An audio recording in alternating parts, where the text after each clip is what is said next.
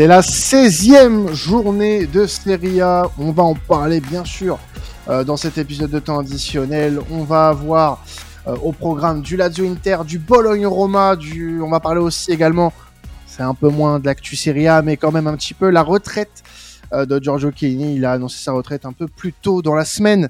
L'ancien international italien, euh, joueur de, de, de, la Juve hein, notamment, qui euh, raccroche les crampons et on va en parler en fin d'émission. On va d'abord, avec toi Tony, parler de, de cette grosse affiche entre la Lazio et l'Inter. L'Inter qui pour le moment survole euh, un peu les débats en championnat, même si euh, la Juve n'est pas loin derrière. Euh, on a une, une Lazio qui va recevoir l'Inter avec peut-être un déficit de niveau entre les deux équipes. Ah oui, totalement. Enfin, on le voit sur la forme du moment. La Lazio, on l'a vu depuis le début de la saison, c'est très compliqué. C'était, euh, ça a commencé avec des défaites euh, tout dernier du championnat au début. Là, ça commence à remonter, mais c'est toujours limite au niveau des matchs. Mais euh, attention parce que l'Inter face à la Lazio, c'est aussi très compliqué à l'extérieur. Et d'ailleurs, je voudrais commencer par un petit quiz pour vous. Je voudrais savoir, est-ce que vous savez en quelle année euh, date de la dernière victoire de l'Inter face à la Lazio à l'extérieur? Donc à, au, Stadio, au Olimpico, hein, on est d'accord? C'est ça. Euh... 2017. Presque. La dernière. 18 Ouais, 2018. Ça fait 5 ans que l'Inter n'a pas gagné euh, à l'Olympico face à la Lazio. Copa aussi, euh, toutes compétitions confondues. Donc euh, c'est c'est une équipe qui, qui, avait du mal à ramener des points. Certes, il y avait des nuls, mais aussi pas mal de défaites.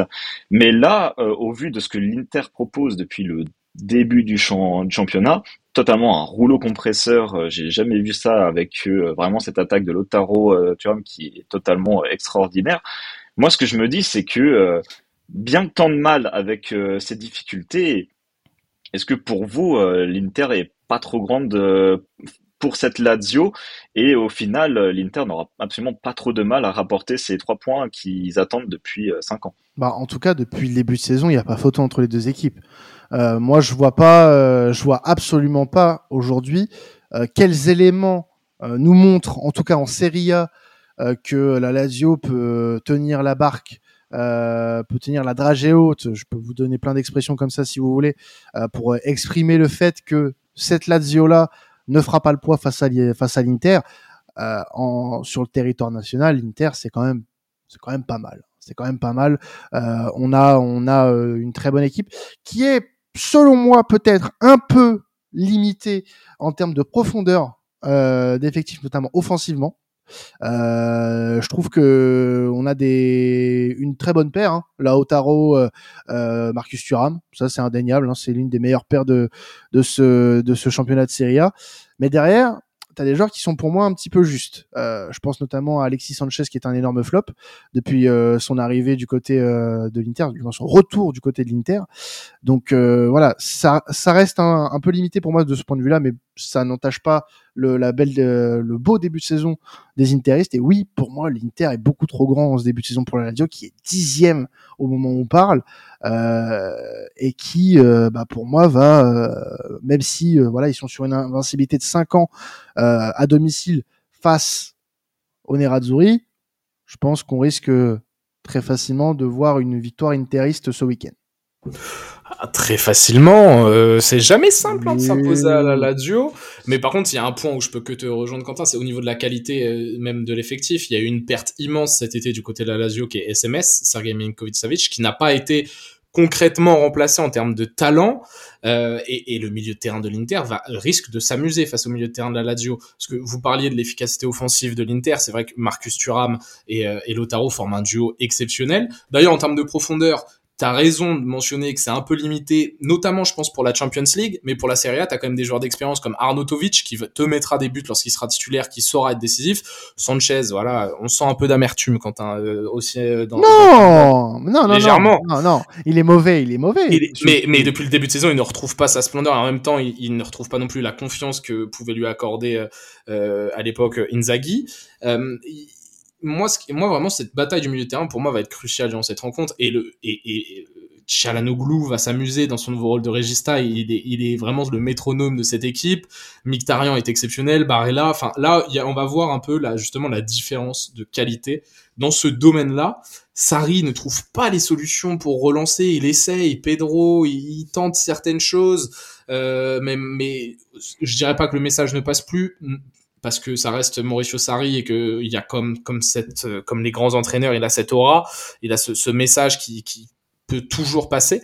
Mais sur cette rencontre, oui, l'Inter est, un cran au-dessus. Attention tout de même, ça reste un match piège. La Lazio à domicile, ça s'est accroché, ça a accroché l'Atletico, ça peut ça peut embêter euh, certaines équipes. Mais cette, cette telle lacune au milieu de terrain du côté de la Lazio, je pense que ça va leur être vraiment préjudiciable euh, pour en tout cas réussir à imposer un certain rythme durant cette rencontre. Karim, tu voulais rebondir, je crois, sur euh, le cas le cas Inter Lazio. Ah, attends, il y a un petit problème avec ton micro. Hop, voilà, c'est bon, c'est réglé. C'est réglé. C'est bon. Non, ce que, ce que, je voulais dire, c'est. Euh, voilà, franchement, moi, je vous rejoins totalement sur, euh, sur ce que vous disiez. Même si. Euh, voilà, moi, pour moi, je pense que euh, l'Inter euh, aura, les, aura les armes pour, pour mettre fin à cette série, comme tu l'as dit, Tony, de 5, 5 ans sans, sans gagner au, Stadio Olimpico. Après, je m'attends pas vraiment à une, une grande victoire hein, du type euh, de 0 3-0. Voilà, comme l'a dit euh, dit Victor, Mauricio Sarri aura les mots pour euh, pour motiver sa troupe, mais je, m'attends quand même à un match assez assez serré au global. Et Tony, tu voulais qu'on parle de la prolongation euh, de Lautaro Martinez, hein, qui euh, est en très bonne voie hein, pour l'international argentin. Euh, la question qu'on va se poser, c'est est-ce que ça pourrait du coup être le mariage parfait entre Lautaro et l'Inter, lui qui est au club maintenant depuis plusieurs saisons et qui prend de plus en plus de place dans l'effectif Nerazzurri. Déjà, on va parler aussi euh, d'une petite stat euh, qui est pour le moment, euh, Martinez est à 29 buts avec l'Inter en 2023, ce qui fait de lui le joueur qui a le plus marqué dans une année civile depuis les années 2000. Donc c'est extraordinaire. Et pour le contrat, on parle d'un contrat qui va aller jusqu'en 2028. Donc ça veut dire que si Lautaro Martinez va jusqu'au bout de son contrat en 2028, ça va faire 10 ans qui sera euh, joueur euh, de l'Inter. Et euh, ce qui prouve que entre le joueur et le club bah il y a les ententes il y a tout ce qui va avec. Et quand tu vois des contrats qui se prolongent parce que je crois que c'est peut-être la troisième fois qu'ils prolongent avec l'Inter là on peut se dire vraiment qu'ils ont trouvé l'entente qu'il faut avec le joueur. Et quand tu vois le joueur qui s'épanouit sur le terrain avec ce club je pense que là on peut pour moi en tout cas, parler vraiment d'un bon mariage parfait entre le joueur et l'Inter. Moi, je suis, plutôt d'accord. On, a vraiment euh, quelque chose d'assez euh, fusionnel, disons, mais on a une belle histoire entre euh, l'Inter et, et, Lautaro. Moi, ce que j'attends vraiment de cette si prolongation il y a, c'est que si il y a une prolongation, c'est qu'il y a une volonté de s'installer euh, dans, dans la durée. Et peut-être euh, bah pourquoi pas finir ta carrière euh, au club hein, parce que à partir du moment où tu passes 10 ans dans un même club bon parfois t'as pas forcément la bougeotte et t'as plutôt envie de rester. Ce que j'attends alors ça va venir de deux côtés du joueur et du club. Que le joueur s'investisse vraiment dans son rôle de leader que ce soit leader technique sur le terrain, leader, euh, leader de vestiaire également, puisque à un moment donné, ça fait cinq ans que tu es au club, tu signes pour cinq ans supplémentaires, tes responsabilités, il va falloir que tu les prennes, mon coco. Sur certains matchs, notamment des gros matchs, on a tendance à penser que la Otaro, alors baisse pas forcément le pied, mais peut-être un peu plus transparent sur certaines rencontres. Attention, c'est moi je, je suis exigeant avec ce joueur parce que je l'aime beaucoup, donc j'en attends un peu plus. Et de l'autre côté, de l'autre côté, côté du club, l'Inter, pour moi, doit donner les moyens pour que Lautaro soit entouré dans encore plus qu'il l'est aujourd'hui, puisque l'effectif de l'Inter est pour moi euh, très très très très costaud. On parle quand même du dernier finaliste de la Ligue des Champions, c'est pas rien. L'actuel leader de Serie A, euh, champion euh, champion en 2021. tu tu dois construire si tu veux vraiment prolonger le top player qu'est Lautaro, donner des cartouches à la Lautaro. Tu as commencé cet été avec Marcus Thuram qui est sur le niveau du dessous, mais qui peut au fur et à mesure des, saisons passées à l'Inter et avec euh, Lautaro en doublure, en doublette du moins, prendre du galon. Donc voilà, et je pense que plus ça ira, je, suis très confiant honnêtement pour l'avenir de l'Inter, plus que son voisin que son voisin milanais. Mais je, suis plutôt optimiste et je pense que si l'Inter donne des armes à Lautaro pour voilà quantifier, euh, qualitatifier euh, son, son, son mandat euh, jusqu'en 2028, euh, on, on, peut être sur un Inter avec de grosses ambitions pour les prochaines années. Ce qui, est, ce qui est assez intéressant, c'est que pendant très longtemps, on l'a mentionné du côté du FC Barcelone. Il a été il a été souvent en Angleterre aussi notamment. En Angleterre, parce que parce que c'est un top attaquant de ces 5-6 dernières années. La preuve en est, il a toujours été aligné dans une attaque à deux. Il a eu plusieurs coéquipiers, Lukaku, Zeko, désormais c'est Marcus Thuram, et il a toujours énormément performé, il a toujours rempli son rôle, il est devenu capitaine de l'Inter. Tu parlais de responsabilité, Quentin. J'ai vraiment la sensation qu'il montre l'exemple. Parce que même dans ses déclarations à l'arrivée de Marcus Thuram, voilà, Lukaku, non, c'est pas la même chose. Là, maintenant, on a Marcus, Lukaku, il nous a trahi. Hop, c'est de l'histoire ancienne, on n'est pas nostalgique, on passe avec le petit nouveau Marcus Thuram, on le met dans de bonnes conditions et Marcus Thuram s'éclate aux côtés de Lotaro et, se révèle euh, étant, euh, alors c'était là, lui-même s'est confié Marcus Thuram, c'était la suite logique de sa carrière, mais se révèle être un excellent numéro 9. Et, pour moi, il y a énormément de crédit à mettre euh, auprès de Lotaro qui montre concrètement l'exemple. Et donc plus le temps passe, malgré tout, dans tous les clubs dans lesquels il a été annoncé ou autre, plus le temps passe, plus j'ai vraiment la sensation que l'Inter lui colle à la peau. Et qu'il y a, comme tu l'as dit, un mariage parfait, mais que j'ai cette, j'ai cette sensation qu'il ne sera mieux nulle part ailleurs. Et qu'il est vraiment euh, qu'il est vraiment le patron de cette équipe. Cette année, en plus, statistiquement, ça se confirme. Il rentre vraiment dans cette caste des très très grands attaquants euh, de notre ère. Est-ce qu'il va pouvoir le confirmer? C'est ça qui va être intéressant sur s'il y a vraiment un contrat longue durée, un mariage longue durée avec l'Inter. C'est est-ce que sur les deux trois années à venir, c'est vraiment ton euh, franchise player, comme on pourrait dire en NBA, que tu construis définitivement autour de lui. Sincèrement, l'Inter, il t'a peut-être un ou deux joueurs de classe mondiale, un autre milieu de terrain de classe mondiale, un défenseur peut-être de classe mondiale, d'être vraiment euh, une, armada incroyable. Et, euh, et, là, pour pouvoir, au-delà de la Serie A, où je pense qu'ils ont quand même depuis 2-3 ans l'un des meilleurs effectifs et d'ailleurs ils jouent le titre quasiment chaque saison, euh, pouvoir réellement devenir un contender sérieux à la Ligue des Champions et non pas être une surprise parce qu'ils sont du bon côté du tirage au sort jusqu'en finale et avoir vraiment un parcours de je suis contender. Là, cette année, il y a une équipe italienne qui peut aller chercher la Ligue des Champions. C'est nous, c'est l'Inter. Et le patron, c'est Lautaro Martinez. Ouais, eh ben, écoutez, on suivra le feuilleton euh, Lautaro hein, sur les prochaines semaines, puisque la prolongation est, est en bonne voie en tout cas euh, pour euh, l'Argentin euh, du côté de l'Inter. mon cher Tony, on va passer de Rome à Bologne, mais on quitte pas forcément Rome puisque Bologne affronte la Roma.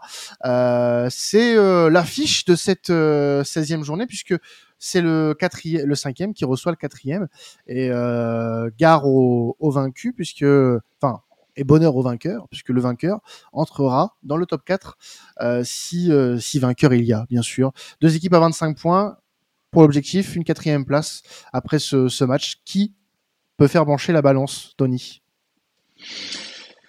Alors effectivement, c'est ça qui va être euh, bon à savoir, parce que comme tu l'as dit Quentin, c'est deux équipes qui sont à 25 points, donc deux équipes à ex la Roma qui devance euh, Bologne en termes de buts. D'ailleurs, il faut dire que Bologne est l'équipe du top 5 actuel dans le classement Serie A qui marque le moins, seulement 18 buts. Et pourtant, c'est l'équipe euh, qui aussi perd le moins que deux défaites en 15 matchs, donc ça prouve aussi une stabilité au niveau de la défense qui est aussi impressionnante, qui a un bon, un très gros travail de Mota. Face aux tops équipes de la Serie A, bah, Bologne, c'est juste une défaite. Pour le moment, c'était la première journée de ce championnat face au Milan, 2-0. Sinon, c'est trois nuls face à la Juve, l'Inter, Naples et une victoire face à la Lazio. Donc c'est très très très costaud face au Euro. Et euh, là où pour moi je pense que ça va pencher euh, du bon côté euh, de Bologne, c'est qu'ils sont sur euh, justement une continuité défensive très impressionnante. Et déjà que la Roma de Mourinho, ils ont du mal à attaquer, ils ont du mal à exploiter les attaques, surtout en plus tu perds Dybala encore sur blessure lors du dernier match, ça va être très très compliqué pour Rome face à cette face à ce Bologne. Oui, Karim, vas-y, tu voulais y aller. Je, te laisse. Hein. Ouais, et je vais juste compléter. Euh, je vais juste compléter. Euh, tu parlais de Dybala, mais il faut pas oublier que euh, Lukaku risque d'être salement suspendu suite à son carton rouge lors du dernier match. Mais ouais, c'est vrai que moi, pour le moment, j'ai envie de donner mon avantage à Bologne, même si la Roma, mine de rien, fait une saison qu'on n'attendait pas forcément en termes de points. Euh, moi, je les attendais pas forcément top 4. Après, le, le Napoli qui déjoue un petit peu, c'est ça, ça joue en leur faveur. L'Atalanta qui est pas forcément au niveau, la Lazio non plus, euh, la Fio qui est encore légèrement en dessous, euh, mais on, on, on, a de toute façon une course à la, à, la, Ligue des Champions qui va être encore ultra serrée. Il y a pour le moment, après 15 journées, 4 points, ou non, on va même aller plus loin, 5 points entre la 11e place et la 4e c'est peu c'est très très peu. Euh, donc euh, puis même le même qui est 12e qui est, qui est à seulement 6 points de la Roma hein, techniquement. Donc euh, on peut on peut aller on peut aller loin on peut on peut partir de ce postulat là mais euh, je je suis euh, pas satisfait mais on va dire allez légèrement enthousiasmé par ce début de saison de la Roma, même si euh, il y a encore beaucoup, euh, beaucoup, beaucoup à faire euh, pour espérer un top 4, ce que la Roma n'a pas fait depuis un moment, il me semble. donc je laisse un avantage quand même sur Bologne sur ce match-là. Euh, puisque euh, Bologne a montré euh, depuis le début de saison que c'était une équipe qui restait plus ou moins cohérente et qui, pour moi, reste en progression par rapport à la saison dernière, notamment dans la mentalité de certains matchs. Il y a un match qu'elle a remporté récemment, je sais plus quel, je crois que c'était merde, putain, contre la Lazio où ça a été un peu compliqué, ils ont réussi à l'emporter. donc c'est avantage Bologne. Le le, le, Bologne de Thiago Motta, moi, m'inspire beaucoup. Allez, moi je vous donne deux points. Déjà, Bologne, très intéressant euh, sur ce début de saison. Très content pour les supporters de Bologne qui ont d'ailleurs, ce club a un public formidable. Hein. Euh, très beau stade, très belle ambiance. Il y a, un point qui est très intéressant avec cette équipe de Bologne, c'est qu'elle ressemble vraiment à Thiago Motta. Nous avons une construction solide, une continuité. C'était l'un des, objectifs de Thiago Motta, c'était vraiment de continuer avec la majorité du groupe qu'il avait l'année dernière et de continuer à performer. Cette assise défensive, ils ont il a des joueurs de talent, il a une belle équipe et il arrive à avoir, à arracher des résultats. C'est la définition d'une équipe poil à gratter lorsque vous êtes un gros club et, que vous vous déplacez là-bas ou même que vous les recevez. C'est vraiment une équipe qui a des fortes individualités qui peuvent vous punir sur certaines actions et vous avez un groupe collectif qui est vraiment fort. Maintenant, bien sûr qu'il y a des lacunes individuelles, il y a des postes à renforcer, ce qui fait que c'est compliqué pour eux, à mon avis, de tenir sur la longueur pour vraiment espérer gratter des places européennes. Deuxième point sur la Roma, moi c'est une des équipes que j'ai le plus suivi euh, cette saison. Euh, je ne sais pas pourquoi, enfin si je sais pourquoi, j'aime beaucoup Mourinho, j'aime beaucoup la Roma, mais je, me fais un peu de mal de temps en temps parce que tu parlais de résultats, Quentin. Sincèrement, en termes de résultats, c'est le minimum. Oui. Parce que 25 points, parce que en plus, tu l'as très bien dit. Nous avons Napoli qui est en, qui, qui est en difficulté, la Lazio qui est en difficulté, l'Atalanta qui est, euh, on va dire, est dans la même vague que l'année dernière pas forcément exceptionnel. Donc c'est normal qu'il soit à cette place au classement avec ces résultats-là. On pouvait même espérer mieux. Contre la Fio, tu dois aller chercher le résultat. Alors c'est un gros match. Hein. Tu prends un carton rouge un peu bête, voilà, tu, tu, tu, tu, te mets dans des situations compliquées et tu sens que Mourinho est à deux doigts d'exploser à chaque action. C'est formidable. C'est le divertissement, la Roma et, José Mourinho. Euh, mais il y a, y a quelque chose quand même dans cette équipe. Mourinho a réussi à, à insuffler quelque chose. Son, sa tactique est bien en place. Les joueurs connaissent leur rôle. Nous avons euh, malheureusement, ils souffrent et ça de toute façon Mourinho l'a dit en interview. Si j'ai des joueurs comme Paolo Dybala, comme Renato Sanchez dans mon effectif qui sont des joueurs vraiment très talentueux et qui coûtent assez cher par exemple en termes de salaire, c'est uniquement parce qu'ils se blessent tout le temps. Sinon, ils ne viendraient pas à la Roma. actuellement. Ce sont des joueurs qui sont trop forts pour venir à la Roma ou qui sont trop ou qui sont trop chers de base pour venir à la Roma. Donc il sait qu'il doit faire avec un effectif qui tous les deux matchs, tu peux avoir cinq ou six mecs sur la civière. Paolo Dybala, on est le meilleur exemple, il s'est encore pété. Tu sais que mentalement, t'as des mecs comme Lukaku, pareil. Lukaku, il n'a rien à faire à la Roma de base, c'est simplement parce qu'il est en méforme et qui coûte beaucoup d'argent, donc il n'y a pas de club qui peut vraiment se permettre de relancer. C'est Mourinho qui prend sur son dos, qui dit allez, moi, je veux un numéro 9, je prends le risque de. Donc, il fait avec un effectif, sincèrement, qui, qui n'a à la base ni queue ni tête, il en fait quelque chose d'assez cohérent. Je trouve ça assez intéressant cette année. Ça manque à certains moments de résultats. Il faudrait concrétiser plus. Et l'objectif, c'est la Ligue des Champions. Mourinho doit amener cette équipe, notamment en vue de l'adversité cette année et des, euh, mauvaises perfs pour l'instant de certaines tops équipes, il doit réussir à passer ce cap-là et ça va passer, vous allez le voir. Mourinho va, je l'espère, donner une petite leçon au jeune entraîneur qui est Thiago Motta euh, ce week-end. Eh ben écoutez, passons euh, à la suite, euh, messieurs, puisqu'on a un dernier sujet à traiter dans cet épisode de Liga. C'est, euh, comme je l'ai dit en, pendant cette intro, la retraite de Giorgio Chiellini. on va, pendant ces dix dernières minutes, revenir un petit peu sur la carrière de, du désormais ex-défenseur central italien et se poser la question de si pour vous, hein, et vous pouvez répondre aussi à ça chez vous, est-ce qu'il fait partie des meilleurs défenseurs au monde Kellini, c'était quoi, euh, Tony? Alors pour rapidement euh, faire un point global pour Chiellini, euh, on va surtout parler globalement de la Juve parce que c'est là où il a vraiment fait la majeure partie de sa carrière. Après 561 matchs avec la Juve, 35 buts pour Chiellini. Euh, il a gagné 19 trophées avec la Juve, dont 9 Scudetti, 5 Coppa d'Italia, 5 Super Coupes d'Italie. Un joueur qui est vraiment euh, un modèle pour la défense de cette Juve et aussi qui a été une bonne expérience euh, pour l'équipe nationale. C'est avec lui que s'est formée la BBC, la fameuse BBC de la Juve 2017 qui a été impressionnante avec Bonucci et Barzagli. C'est euh, un homme vraiment qui vraiment quand tu veux à la Juve, tu parles de Chiellini, tu sais que c'est l'homme, le joueur, le, le défenseur vraiment de, de la Juve. Moi, honnêtement, euh, j'ai commencé avec la Juve avec Chiellini, j'ai suivi cette Juve avec Chiellini. Pour moi, euh, au vu de tout ce qu'il a fait, au vu de euh, des performances qu'il a montrées et du travail aussi qu'il a donné, parce que au début, certes, c'est un joueur qui venait de Livourne et qui passait par la Fiorentina, mais de base, on ne savait pas encore quelle ampleur il allait prendre. Donc, il a vraiment travaillé, que ce soit mentalement, en termes de défense, etc pour moi, c'est vraiment un exemple du travail et euh, qui en a fait pour moi aujourd'hui l'un des meilleurs joueurs euh, défenseurs pardon euh, au monde. Moi, franchement, c'est pas vraiment, c'est pas vraiment l'un des défenseurs avec à qui on pense quand quand on parle de la Squadra Azzurra.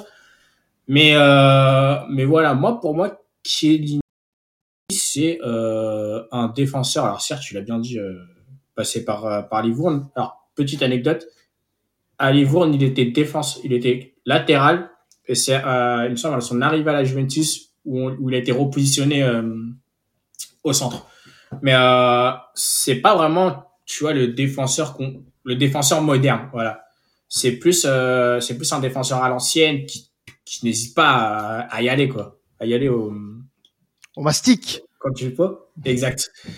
Et euh, alors petite anecdote, petite anecdote il a fait partie euh, quand même des rares euh, joueurs à la Juventus à être resté au moment où euh, les Bianconeri descendaient en Série B et avaient disputé la saison de l'antichambre de cette Série A avec Didier Deschamps en tant que coach. Mais voilà, franchement, c'est c'est la petite anecdote. Mais voilà, certes, certes sur les dernières années, il était, il était sur le déclin.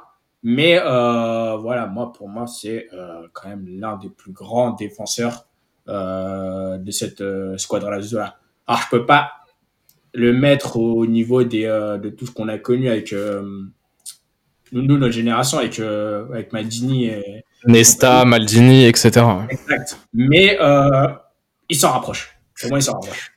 Bah, c'était c'était ma c'était ma question parce que quand tu dis euh, meilleur euh, meilleur défenseur du monde donc je sais que tu parles pas actuellement en tout cas je l'espère parce que pour le coup lui il a eu un déclin vraiment euh, assez stratosphérique Chiellini parce que c'est comme je vous l'avais dit c'est c'est un défenseur rustre qui a eu beaucoup de mal à s'adapter à, la modernité et à, à, ce nouveau poste un peu de défenseur relanceur là dans cette nouvelle ère où on te demande d'être le premier relanceur de ton équipe. Chiellini malheureusement avait une capacité au pied quand même très inférieur à la moyenne, en tout cas dans cette nouvelle génération. Donc à partir, on va dire, des années 2018, 2019, 2020, ça devenait vraiment compliqué pour lui. Euh, mais donc quand tu dis meilleur défenseur, pour toi, Chiellini à un moment donné a été le meilleur défenseur au monde? Tony? Je parle pas, je parle pas de meilleur hmm. défenseur au monde, je parle de meilleur défenseur en Italie. Avec, ouais, en Italie, à un moment, oui, zéro débat. Et Tony, parce que c'est Tony qui a dit, ouais, c'est le meilleur défenseur au monde. Pour toi, à un moment, il a déjà été le meilleur défenseur L'un des meilleurs défenseurs au monde. L'un des meilleurs défenseurs. Ok.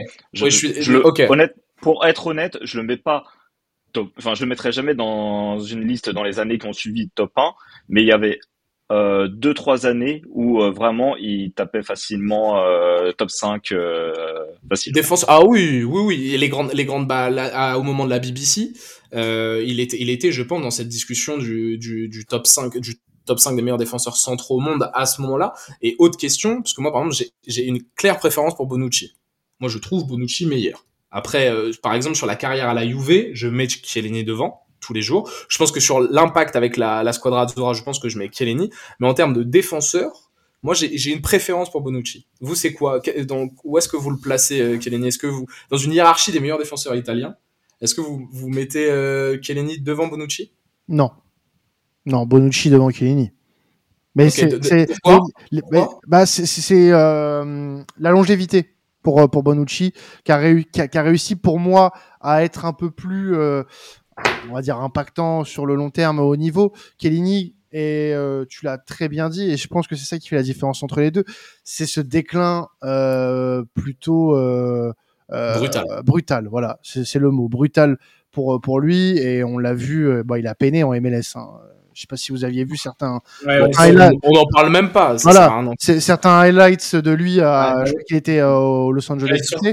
J'avais surtout, vu la, finale justement de la, MLS samedi avec face au, Columbus. Hmm. Où, euh, la, où la défense de LA avait totalement, totalement craqué. Ouais, non, mais c'est, c'est, c'est, lui a eu une fin de carrière un peu plus compliquée, même si Bonucci est pas non plus, euh, Bon, euh, ces derniers temps, c'est compliqué pour lui aussi en Bundes, mais euh, disons que moi, si je retiens plus la fin de carrière de, de Lens, ce serait plus celle de, de Bonucci que de, que de Chiellini. Euh, maintenant, histoire UV, Chiellini pour moi un Chiellini devant. voilà Chiellini devant 100% euh, parce que Bonucci lui à un moment donné est parti au Milan revenu à la Juve euh, ça s'est mal fini en plus avec la Juve donc euh, ça fait tâche voilà ça fait tâche Chiellini pour moi c'est aura supplémentaire que Bonucci par exemple n'a pas mais si tu le mets dans un classement avec des Nesta des Maldini non, ça c'est autre chose. Hein. Ça c'est autre chose. Ouais. Et, et, donc Tony, tu mets Bonucci ou Chiellini? M'intéresse. Alors ça dépend ce que tu veux dire. Si tu me dis euh, dans le duo, dans le duo, si tu mets euh, pendant la période duo Chiellini euh, Bonucci, euh, je suis quand même assez mitigé. Par contre, si tu me dis euh, en termes de vraiment au moment où Bonucci a dû tenir la défense pendant la blessure de Chiellini en 2019 lorsque Salieri est arrivé, c'était assez compliqué. Je, pour moi, Bonucci, je le voyais plus perdant quand Chiellini n'était pas là que quand il est là. Il avait vraiment une connexion où tu voyais vraiment Bonucci performer et tu l'as vu aussi à la Squadra euh, lors de l'Euro 2021 quand il a, euh, quand bah, ils étaient encore euh, ensemble, vraiment à deux. Là, tu voyais vraiment le Bonucci que tout le monde voyait lorsqu'il y avait la BBC. Mais quand Kane n'est pas là, pour moi, c'est là où Bonucci s'est vraiment perdu. Mais moi, c'est ça, moi, c'est ça qui fait la différence dans mon jugement entre les deux. Moi, j'ai trouvé qu'à chaque fois que les deux étaient associés, je trouve que Bonucci sortait du lot. Chiellini, euh, je dis pas que Chiellini était le, sidekick, le, le, lieutenant de Bonucci, parce que je pense que Chiellini était le patron, mais j'avais toujours cette sensation que putain, je me disais, Bonucci est trop fort. Chiellini fait un peu le taf de l'ombre, Chiellini c'est le, c'est, le capitaine, c'est voilà, c'est le, moyen d'expression de cette Juve. Mais c'est pour ça que moi, par exemple, je sais pas pourquoi cette idée m'était venue, mais je classe légèrement Bonucci devant, c'est parce qu'à l'époque de la BBC, pour moi, Bonucci était top 3 des meilleurs défenseurs centraux au monde. À l'époque, il y a encore, il y a encore 2-3 ans, Bonucci discutait discuté, pas, euh, il était déjà un peu sur le déclin. Mais on va dire époque BBC, moi Bonucci, il était dans cette discussion avec Ramos. Moi, si je devais faire ma, ma charnière centrale 2015-2020, je pense qu'il y a Ramos-Bonucci, par exemple. Je, on peut et à voir, faudrait que je me penche sur le sujet. Mais deux des premiers noms qui me viennent sont Ramos et Bonucci. Bon, en tout cas, euh, en tout cas, ce qui est sûr, c'est que c'est un joueur qui a, enfin, du moins pour Chiellini, qui a, qui a toujours plus ou moins créé euh, euh des débats. Euh, c'est une légende, c'est une légende du football italien, c'est une légende de la Juve. Quand, quand je dis ça, c'est quelqu'un. Alors, nous, on a l'air plutôt euh, unanime pour dire que ça a été quelqu'un qui a compté à un moment donné. En termes de niveau, il y en a qui vont peut-être être un peu plus, tu vois, euh, euh, mitigé sur euh, le réel niveau euh, d'un d'un Chiellini, sur euh, voilà de le tout au long de sa carrière, qui vont peut-être préférer d'autres joueurs à la même époque, ce qui est ce qui peut paraître légitime, mais ça serait un, un débat assez intéressant de comparer un Chiellini par exemple, comme on avait pu le faire avec dans le podcast Scholes, Lampard, Gerrard, ça peut donner une idée de prochain podcast bench, enfin start bench cut.